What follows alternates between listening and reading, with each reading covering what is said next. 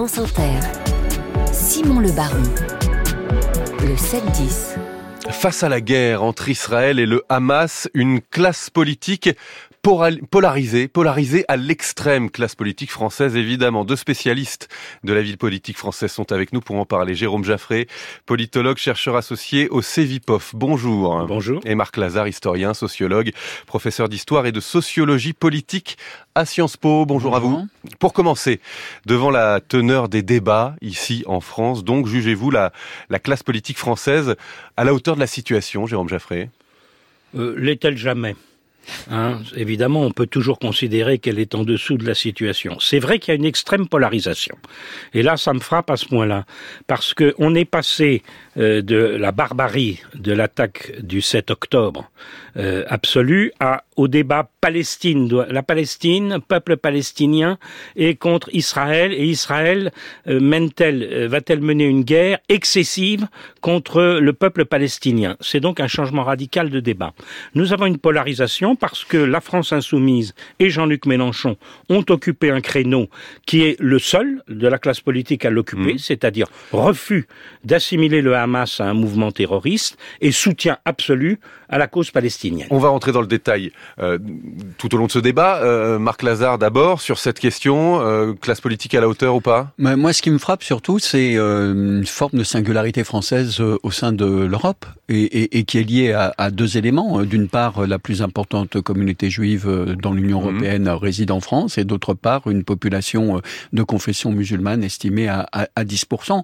Et donc, c'est pas simplement une question extérieure à la France, c'est une question qui est évidemment des répercussions et beaucoup de prises de position ont des fondements à la fois de stratégie politique, de stratégie électorale, euh, de contenu idéologique, mais aussi en tenant compte de cette particularité française. Voyez-vous, je, je reviens d'Italie et, et, il y a bien sûr des débats très, très intenses en Italie sur cette question, mais qui n'atteint pas l'acmé en quelque sorte que nous avons en France et je pense que c'est lié à cette singularité Ça veut dire en quelque sorte que le politique français aujourd'hui serait en quelque sorte euh, obligé de choisir son camp? Bah, Apparemment, comme le disait Jérôme, il y a une polarisation très forte et qui, je pense, est aussi liée à cette particularité française. Et ça va d'ailleurs même jusqu'à la position, vous vous demandez si elle est à la hauteur, euh, ça va même jusqu'à la position du président de la République, où on voit bien euh, le jeu de balancier, l'équilibre qui à la fois relève, me semble-t-il, d'une constante de la politique mmh. étrangère française, la reconnaissance de l'existence de l'État d'Israël et la tentative de reconnaissance un jour d'un État euh, palestinien, et la prudence avec laquelle le président de la République, parfois même d'ailleurs peut-être quelques petites erreurs de communication quand il est sur le terrain,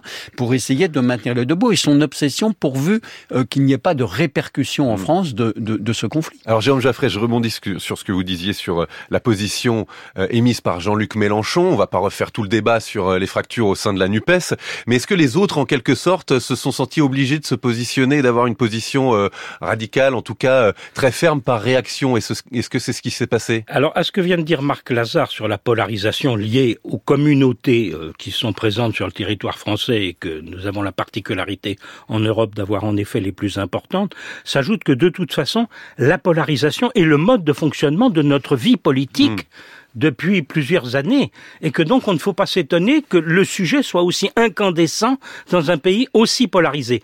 Car ceux qui soutiennent le plus fortement Israël, c'est le Rassemblement national, de l'autre côté de l'échiquier politique.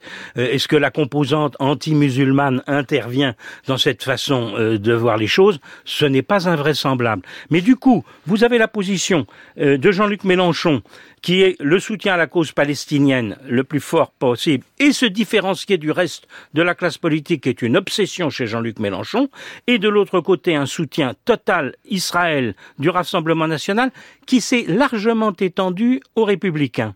C'est ça qui est aussi intéressant, c'est-à-dire qu'il y a une sorte de... Euh, les républicains, normalement, c'est les héritiers d'une vision gaulliste, euh, euh, théoriquement, et en tout cas des deux États qui doivent un jour exister, l'État de la Palestine mm. et l'État d'Israël. Tandis que là, on est passé à quelque chose qui est, chez les républicains, soutien, un soutien inconditionnel à Israël, à la politique d'Israël, qui dépasse de beaucoup donc la question de l'existence d'Israël. Et cette rupture avec la position traditionnelle de la France, qui est donc euh, de défendre cette solution à deux États, euh, Marc Lazare, c'est une rupture historique euh, pour les républicains d'Eric Ciotti? Ah bah, je, je, je, pense que oui, effectivement. Là, il y a une transformation importante et je crois que ça fait, ça démontre encore une fois la perméabilité qui existe actuellement entre le positionnement du Rassemblement national et le positionnement de la droite républicaine, où de plus en plus un certain nombre de prises de position du Rassemblement national influencent hmm. les républicains et la stratégie des, des républicains. Notons quand même que la position du Rassemblement national, alors là, d'un point de vue historique, est quand même une grande nouveauté.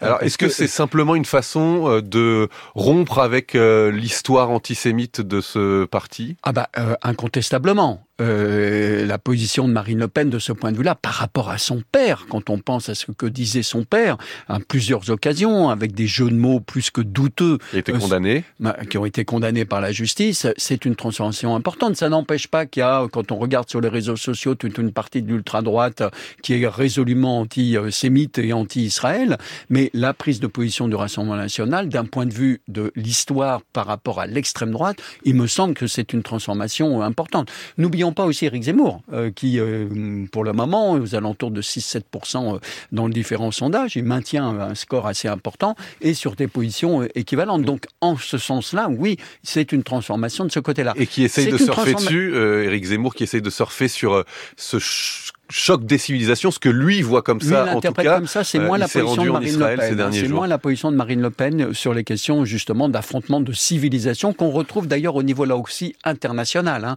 Euh, je pense qu'il faut vraiment qu'on analyse la France à l'aune de ce qui se passe actuellement sur ce sujet-là dans l'ensemble de l'Europe et dans l'ensemble du monde occidental. Hein. Il y a des prises de position polarisées. Euh, Jérôme avait raison de rappeler qu'il y a une particularité française à la polarisation, mmh. mais la polarisation, on la retrouve aussi au niveau international sur cette question. Justement, Jérôme Jaffré. L'inquiétude des Français, euh, je parle là de l'opinion publique, elle est extrême. Hein. Euh, évidemment, il y a le conflit, il y a, euh, il y a eu l'assassinat du professeur Bernard à Arras, il y a le regain d'antisémitisme dans le pays, avec des actes antisémites qui maintenant, en, en un mois, dépassent le double de ce que l'on constatait dans l'année précédente, alors que on soulignait d'année en année dans le rapport des analystes des données du racisme une diminution régulière et là c'est le contraire. C'est une véritable explosion.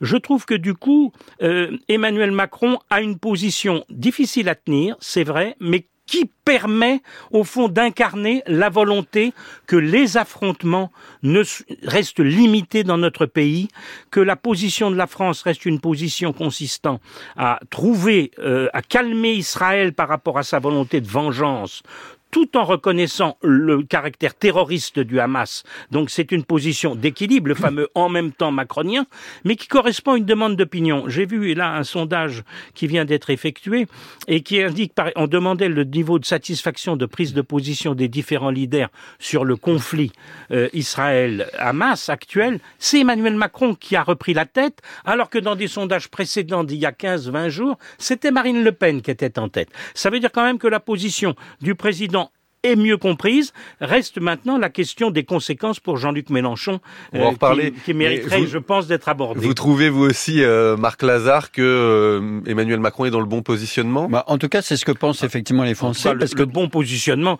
vous allez voir, un positionnement compréhensible et intermédiaire. Parce que apparemment, on reconnaisse 49% des Français pour faire expliciter les sondages que vous citez, cher Jérôme. Alors que pour Mélenchon, c'est 18%.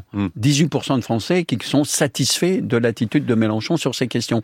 Euh, je remarque aussi... Euh, Ses partisans disent euh, il reste très largement en tête ah, des prétendants de gauche. Ça, c'est autre chose. Et, et, d'ailleurs, euh, ça, ça, aura des implications, effectivement, sur les conséquences pour la gauche euh, de ce qui se passe actuellement, plus généralement dans la perspective des mois à venir, voire des années à venir.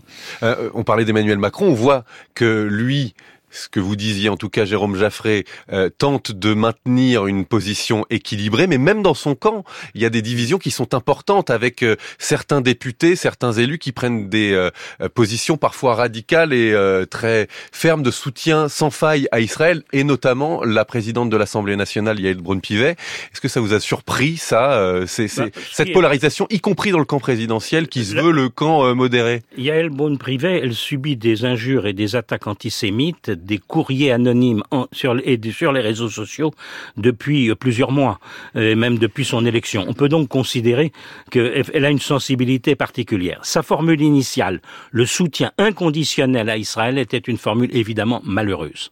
C'est, et qu'elle a corrigé ensuite en parlant d'un soutien inconditionnel à l'existence d'Israël. Hmm. Parce que même chose qu'a fait Ursula von der Leyen. Hein, voilà, et, elle distinguait effectivement l'existence de la nation, de l'État israélien du gouvernement de Netanyahou. Mais elle ne l'a pas fait. Elle l'a précisé et là, ensuite. Euh, ça peut effectivement lui être reproché. Euh, je pense pas qu'il y ait une division extraordinairement forte dans le camp macroniste. Il y a des députés qui évidemment ont une sensibilité mmh. particulière. Il y a ceux qui sont allés en Israël dans le voyage précisément de Madame Braun-Pivet et qui ont visité les kibbutz où euh, les assassins du Hamas ont œuvré. Donc là, évidemment, ils sont revenus bouleversés. Il me semble pas qu'il y ait une division majeure. Vous n'êtes pas tout à fait d'accord, Marc Non, j'ai un point de désaccord sur ce point, cher Jérôme. Mais c'est excellent pour le débat. non, je pense que euh, ce qui se passe dans ce conflit euh, révèle une nouvelle fois les ambivalences et les ambiguïtés du, du, macronisme. Et que de nouveau, on retrouve ces deux sensibilités, euh, celle de centre-droit et celle de centre-gauche. Celle de centre-droit qui est beaucoup plus enclin avant tout à se ranger du côté d'Israël et celle de centre-gauche qui, euh, tout en reconnaissant bien sûr l'importance et la nécessité de sauver Israël et de garantir son existence, euh, est plutôt du côté palestinien.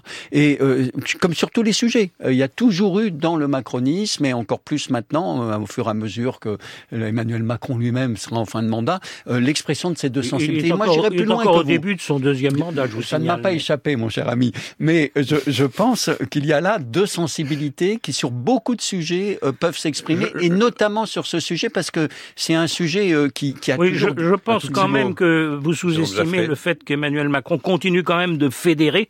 En revanche, l'éclatement futur du macronisme est effectivement à l'ordre du jour pour 2027. Alors, vous parlez d'éclatement futur du macronisme. Parlons, vous vouliez aborder cette question, je termine par là, parce qu'on a quasiment tout dit sur euh, l'éclatement futur, peut-être, de la NUPES. Est-ce que l'alliance de gauche est déjà morte et enterrée, Jérôme Jaffré? Écoutez, c'est évident que la NUPES est, devenue un objet répulsif et que ces, ces acteurs euh, sont dans la gêne la plus complète. Soit ceux qui ne veulent pas continuer la NUPES, et, et Jean-Luc Mélenchon a fait ce qu'il fallait pour la détruire depuis un certain temps, mais je trouve que les partenaires eux-mêmes ne savent plus très bien comment gérer euh, l'objet NUPES. Ils ont besoin de l'union. Euh, pour exister politiquement, le sondage que publie le Figaro ce matin est terrible, le sondage de l'IFOP sur la présidentielle. Mm. L'inexistence euh, des courants socialistes et écologistes en vue d'une présidentielle reste extrêmement marquant. Et Jean-Luc Mélenchon reste dominant à gauche, reste complètement dominant à gauche, dans une gauche totalement dominée. Un mot pour conclure, Marc Oui, un mot pour conclure. Ben, D'une part, c'est le fait que c'est l'histoire de la gauche. L'histoire de la gauche, c'est l'histoire euh, régulièrement de moments d'unité, d'union, euh, de coalition et qui euh, très rapidement divergent. Et la deuxième remarque que je fais, c'est que ces divergences et ces ruptures se font toujours au nom de l'union. Mmh. C'est-à-dire qu'on n'est jamais, on va dire, on va rompre parce que non, on dit toujours on va rompre au nom de l'union. C'est une constante et une récurrence de la gauche dans ce pays. Je vous demande juste oui, non, consensus politique définitivement impossible sur cette question, Jérôme Jaffré? sur cette question et pas seulement sur cette question. Et Marc Lazare. Même chose. Merci à tous les deux, Marc Lazare, professeur professeur d'histoire et de sociologie politique à Sciences Po et Jérôme Jaffré, chercheur associé au CEVIPOF.